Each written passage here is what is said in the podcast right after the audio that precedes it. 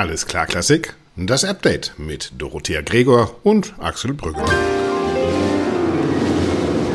Und da sind wir dann auch schon wieder. Ich begrüße ganz, ganz herzlich die liebe Dorothea Gregor. Hallo Doro. Hallo Axel. Wie geht's dir heute?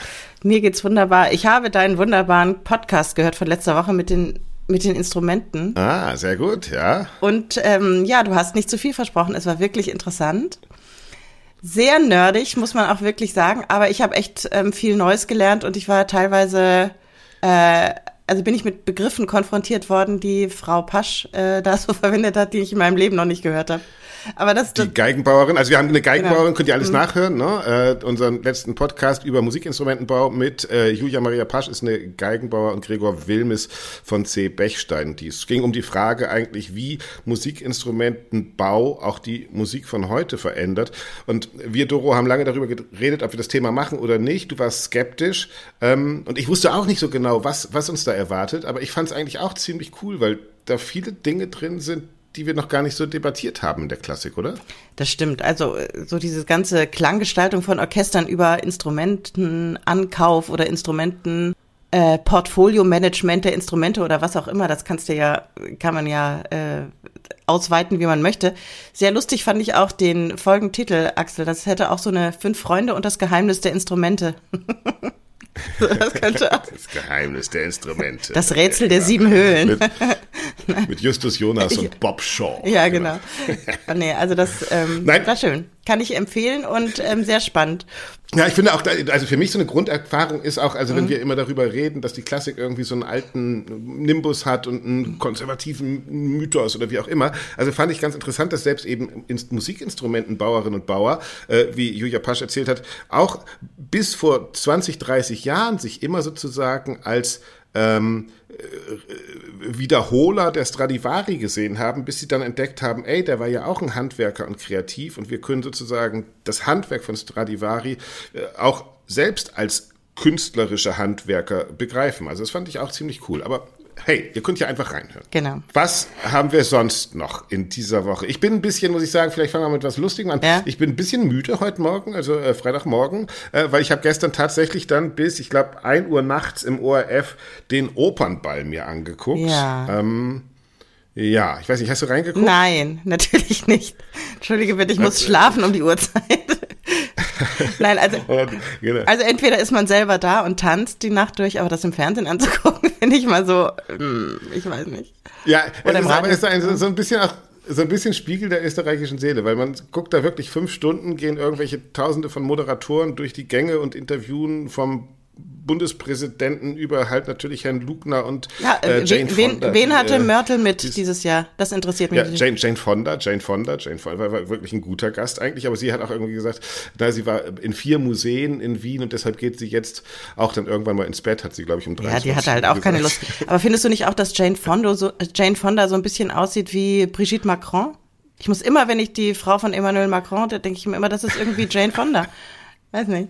Ja, aber immerhin ist es kein peinlich Gast. Ja. Nee, aber was ich so fand, hm. was, was ich so fand, ist, mir kam das, ich habe mir das ja auf dem Sofa so angeguckt, weil das macht man irgendwie so als Ritual, aber mir kam es so vor wie das äh, Dschungelcamp. Ja, also ich weiß nicht, hast du jemals Dschungelcamp geguckt? Ich habe so die ersten fünf oder sechs Mal Dschungelcamp total gern geguckt, weil es war immer irgendwie so ein ah. gesellschaftliches äh, Spektakel äh, und irgendwann hat das aufgehört, weil es, es war das immer Gleiche. Und das finde ich bei diesem Opernball ganz interessant auch, weil wir über stehen bleiben in der Zeit reden. Mhm. Äh, das ist für mich ein inzwischen komplett ausgehöhlte Veranstaltung, wo auch diese Moderatorinnen und Moderatoren, jeder, der dabei war, gar nicht mehr genau wusste, warum machen wir das überhaupt, außer weil es halt Tradition ist. Und am Ende des ganzen Abends, nach vier Stunden, steht da Bogdan Rosic, der Intendant der mh, hm, Staatsoper in Wien und sagt, ja, ich finde den Opernball auch do doof, aber es war äh, schwer, den zu organisieren und jetzt ist halt Opernball.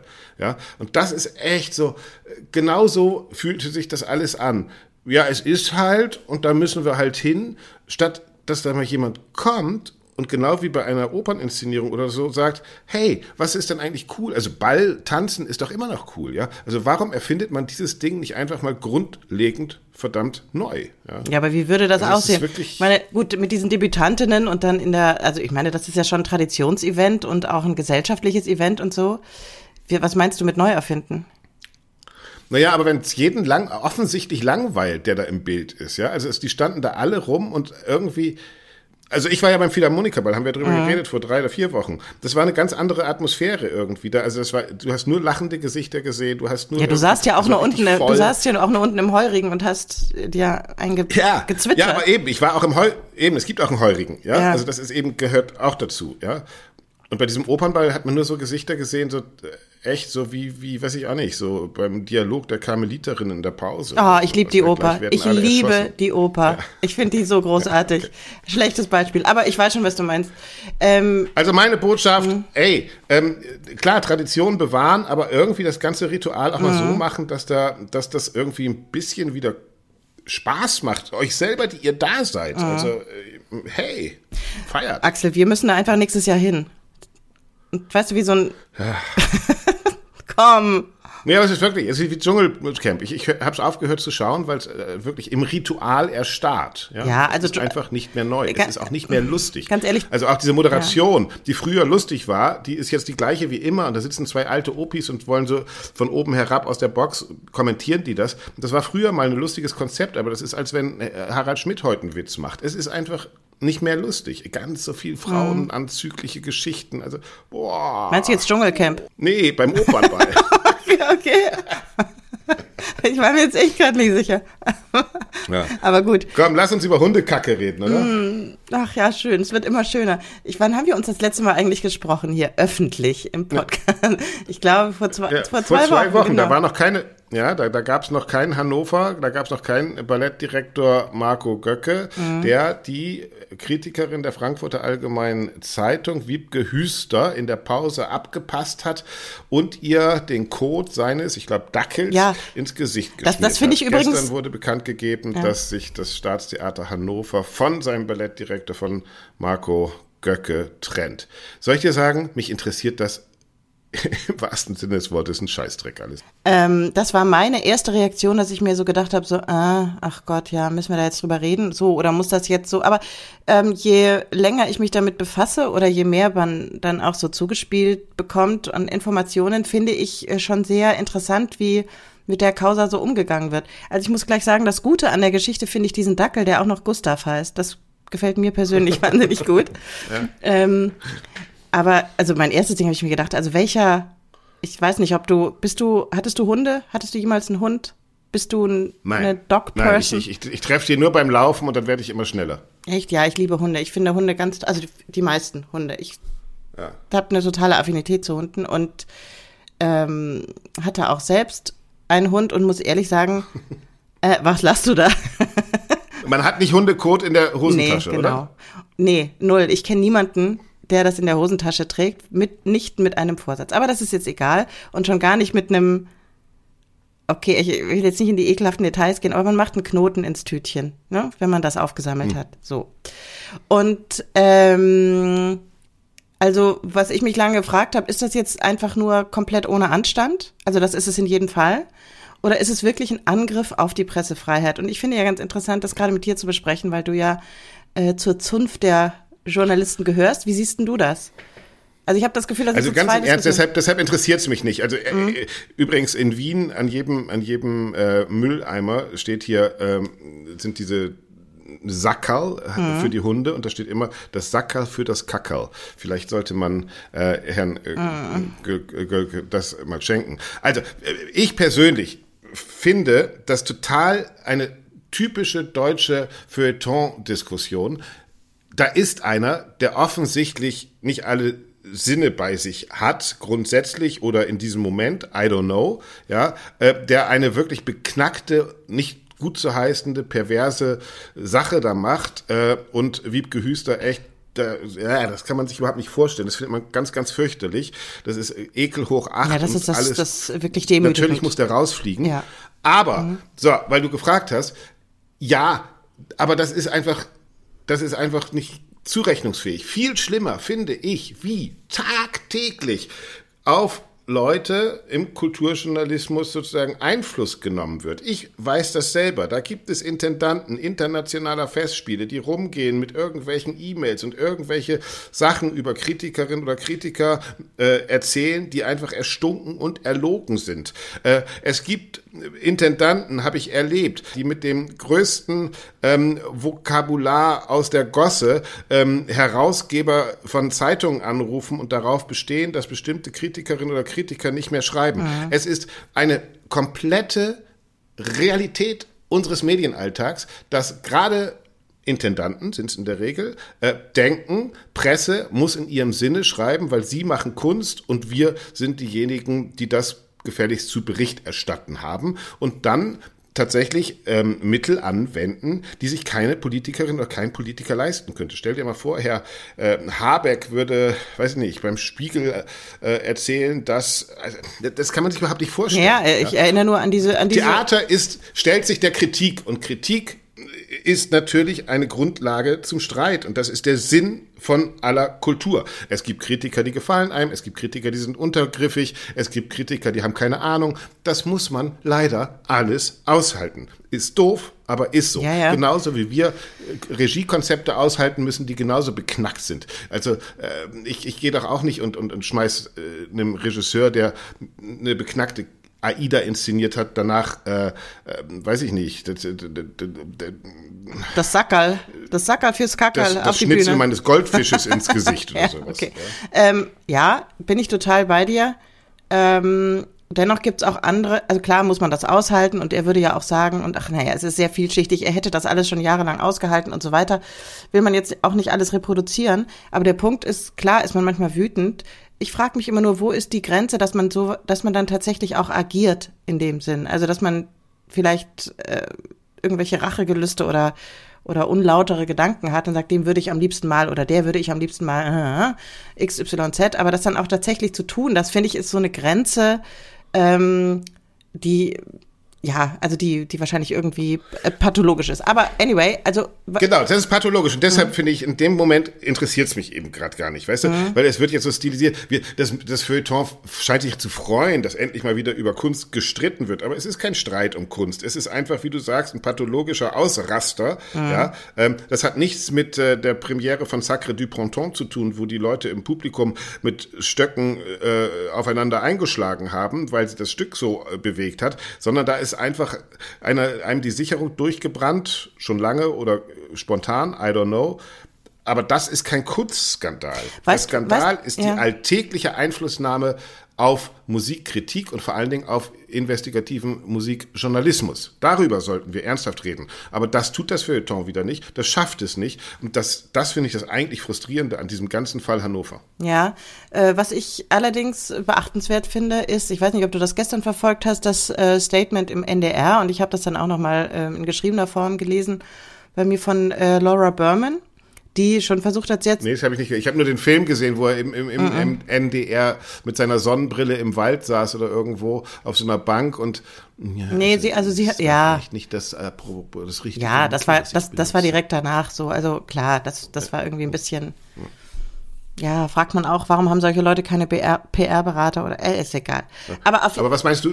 Also sie hat gestern im NDR also, oder relativ also ein Statement abgegeben zum sozusagen also dass der Vertrag mit Göcke beendet ist und hat aber sehr differenziert mhm. dargestellt, auf welchen Ebenen ähm, nicht nur sie persönlich, sondern die Staatsoper Hannover auch mit Marco Göcke verbunden ist und eben nicht nur als Manager, sondern auch als Mensch und als Künstler. Und dass sehr viele ähm, Tänzerinnen und Tänzer wegen Marco Göcke am Staats, äh, also in Hannover an der Staatsoper sind, weil er auch ein als herausragender, genialer Choreograf und Künstler gilt. Und das, also sie hat versucht, das zu sagen, dass das natürlich auf gar keinen Fall tragbar ist, ihn weiter als äh, Leitungsperson in Hannover zu beschäftigen, aber gleichzeitig das menschliche. Das ist die Intendantin oder die ja, ja, Kultur? Laura Berman ist Intendantin, ja. ja.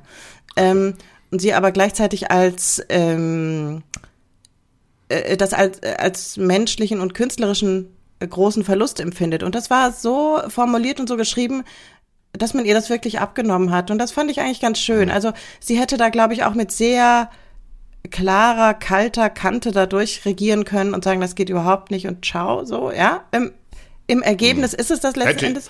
Ja. Hm. Äh, trotzdem, ich fand, ich fand's äh, ganz gut, weil das diese Vielschichtigkeit der Debatte auch nochmal gezeigt hat und ähm, ja. was äh, mich wiederum gewundert hat, und dann können wir mit diesem Thema vielleicht auch dann mal aufhören, dass hm, die von mir sehr hochgeschätzte Sibylle Berg glaube ich, einen Tweet oder auf Social Media irgendwas rausgehauen hat und gesagt hat, ja, meine Güte, Ausnahmekünstler sind nun mal so. Oder Künstler wie Marco Göcke sind Ausnahmemenschen und äh, da geht mal was äh, irgendwie mal mächtig schief und jetzt macht eine Therapie und gebt euch die Hand und jetzt ist mal gut.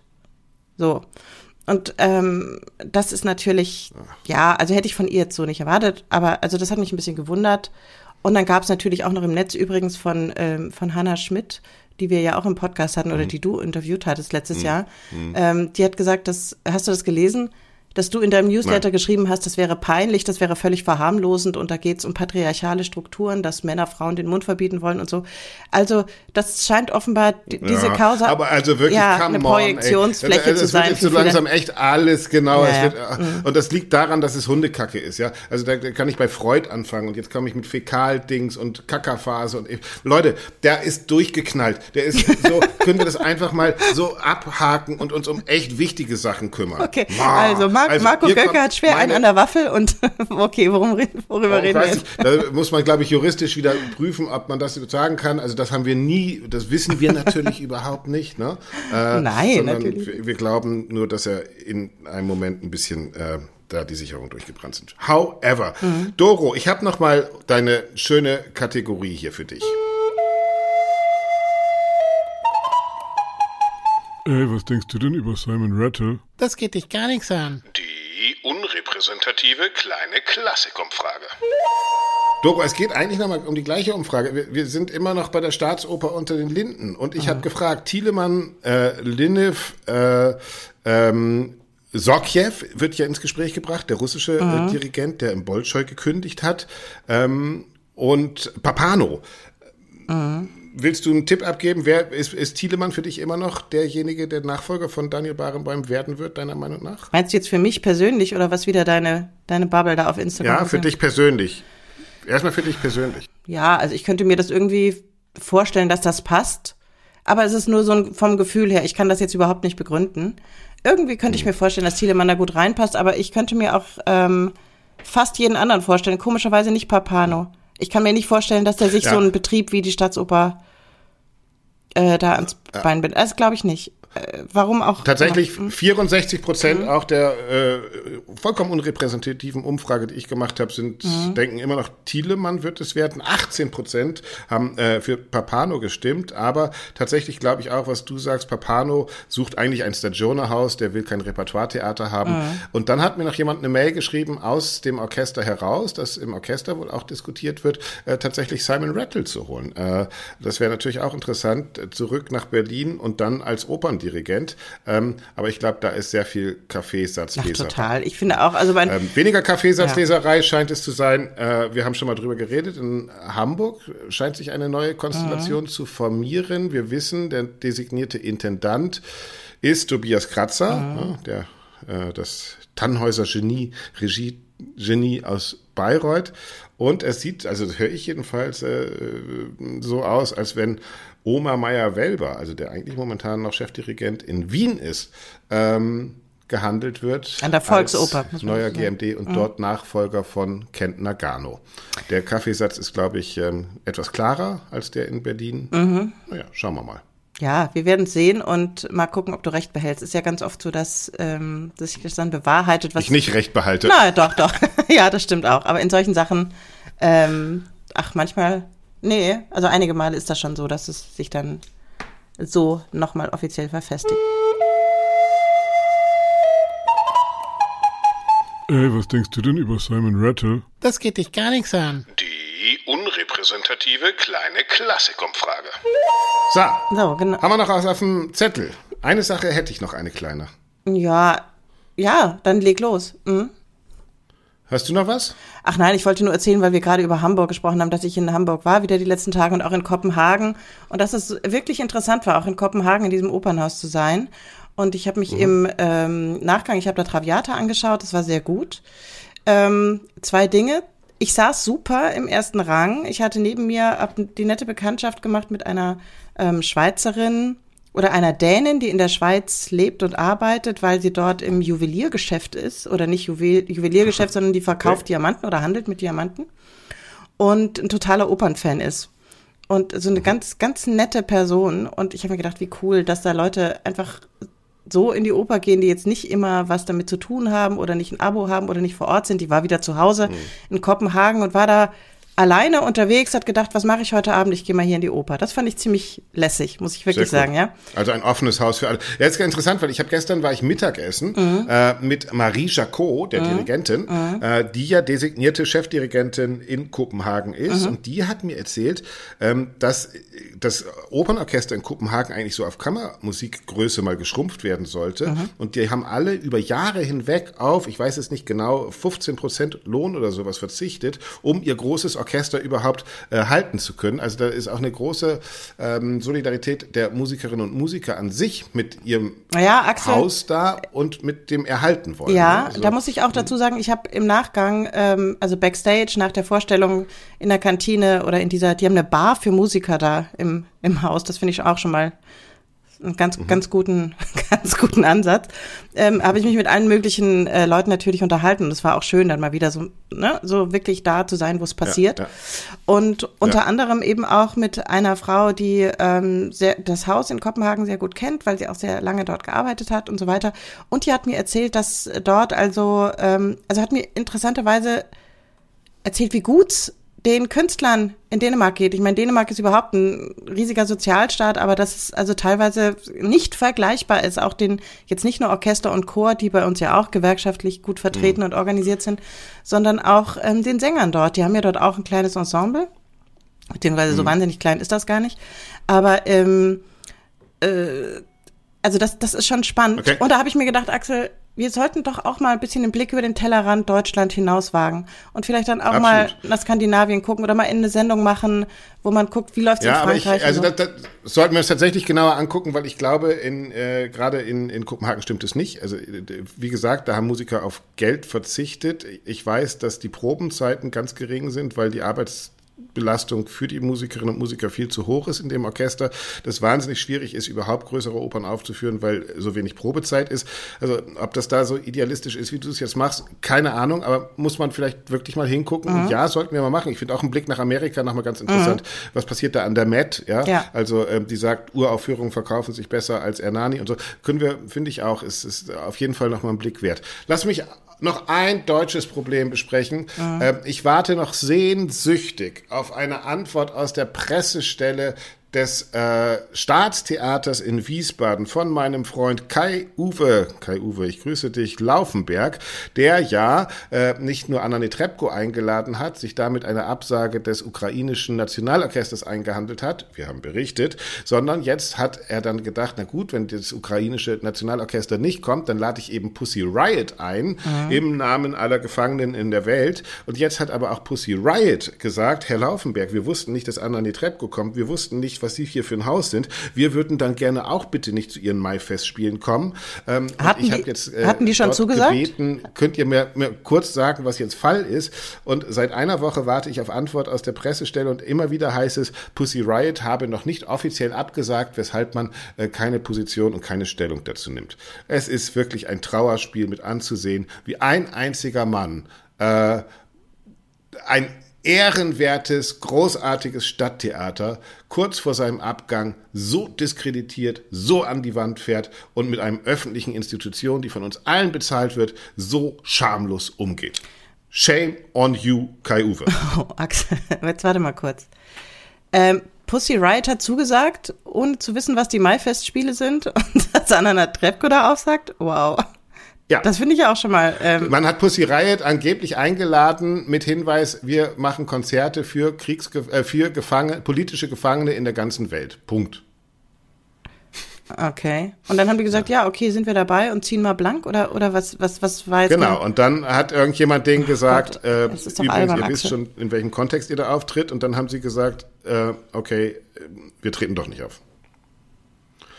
Und das Schlimme ist, dass das Staatstheater Wiesbaden und die Maifestspiele jetzt so tun, als würden sie vielleicht doch noch kommen und das alles nur noch aussitzen, weil sie wahrscheinlich selbst merken, wie abgrundtief peinlich das alles ist, was sie da veranstalten. Hm. Okay. Ja, sprachlos. Ich muss mir mal die, die Seite der Maifestspiele anschauen. Ich habe bis da noch nicht recherchiert. Die Maif ja, Warst du da jemals? Mir an.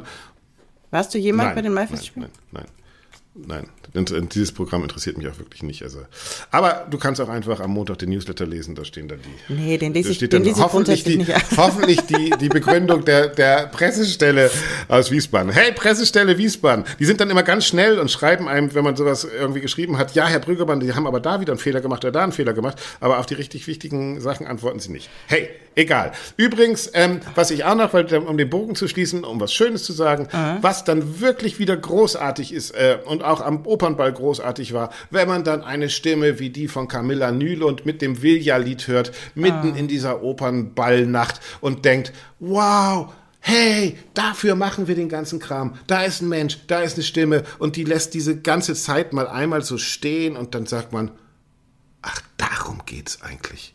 Und das war schön. Thank you, Camilla Nylund. Sehr schön. Und weißt du übrigens da auch, dass entweder heute, ich glaube, heute ist auch Opernball in Hannover. Ja, ich weiß, das habe ich ja. gesehen, dass die Intendantin gesagt hat, so nach dieser ganzen Kacke will sie jetzt endlich mal tanzen. Genau. Ach so, ja. Also. Ich, ja, naja. Also vergessen wir an diesem Wochenende mal den Schaß da draußen und tanzen wir und freuen uns. Bald wird Frühling und es ist natürlich auch nächste Woche Karneval. Ach ja, richtig. Bist du so ein Karnevalstyp? Nee, ne? Nein, nein, nein, nein. Aber es, es, gibt Karnevalskrapfen in Wien und die schmecken ganz gut. Das sind eigentlich Berliner ja. äh, oder Pfannkuchen. Ja, you know what I mean. ja, Krapfen. Also da, wo ich herkomme, heißt es auch Krapfen. Da, wo ich studiert habe, hieß es Pfannkuchen. Da hat mir mal eine Kommilitonin gesagt, als ich ähm, irgendwie abends so nach der nach der Unterricht nach Hause bin, habe ich gesagt, ach, heute mache ich mir mal heute Abend, ich habe mal wieder Appetit auf Pfannkuchen und dann sagt sie und ich meinte diese ja. in der Pfanne, natürlich diese ne, was man da ja, so, ja, und die so, ja. was, die machst du selbst? Und ich so, hey, ja klar, mache ich die selbst. Wer soll die sonst machen so? Ja, in Berlin, in Berlin nennt man Pfannkuchen genau. Pfannkuchen, weil in Bremen nennt man Pfannkuchen, die man in Berlin Pfannkuchen nennt, Berliner, wohingegen, wenn ich in Wien bei Nordsee bin, immer ganz bewusst ein Bremer bestelle. So. Und Hamburger essen wir auch noch. Was ist in, äh, Doro, was ist in Wien? In, in, hören wir uns nächste Woche wieder? Nee, nee, sicher nicht.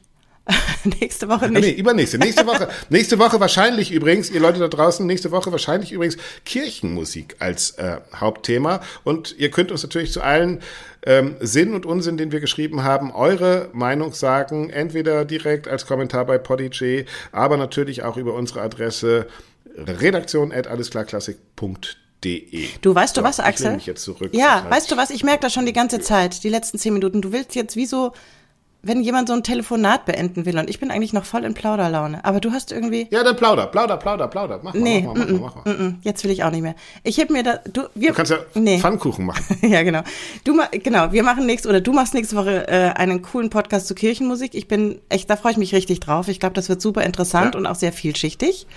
Und dann ähm, Ich habe übrigens auch schon Stefan Herrheim getroffen, wenn du plaudern willst, weil wir werden auch noch mal über äh, Regie äh, über Intendantenkonzepte sprechen. Mhm. Äh, das war ein wahnsinnig spannendes äh, Gespräch und da freue ich mich auch schon, wenn wir das dann irgendwann mal senden. Ich hoffe vielleicht mit Lotte de Bär zusammen. Schauen wir mal. Ja, ich hoffe auch bald. Also wir haben einige gute Dinge, einige gute Themen und gestern auf jeden Fall noch in der Pipeline. Danke, Axel, dass du das immer so schön machst. Und jetzt lasse ich dich ähm, zurücklehnen oder was auch immer du machen willst. Und, ähm, ja, ich, ich schieße es jetzt schnell hoch. Auf Bodyj, Spotify, Apple Podcast, äh, was gibt's noch? Äh, Amazon Music, äh, wo kann man uns überall hören? Überall hören. Apropos, wenn euch das ein bisschen gefällt, was wir hier machen, es hilft uns total, wenn ihr das kurz liked äh, oder wenn ihr es abonniert, weil das ist dann immer sozusagen für den Algorithmus äh, sehr gut. Der Algorithmus, also Irgendw irgendwelche Bewertungen, irgendwelche Sternchen Der verteilen. Algorithmus, so. mit dem du immer mit musst. Genau. Genau. In diesem Sinne, Axel. haltet die Ohren steif. Bis nächste gut. Woche. Tschüss.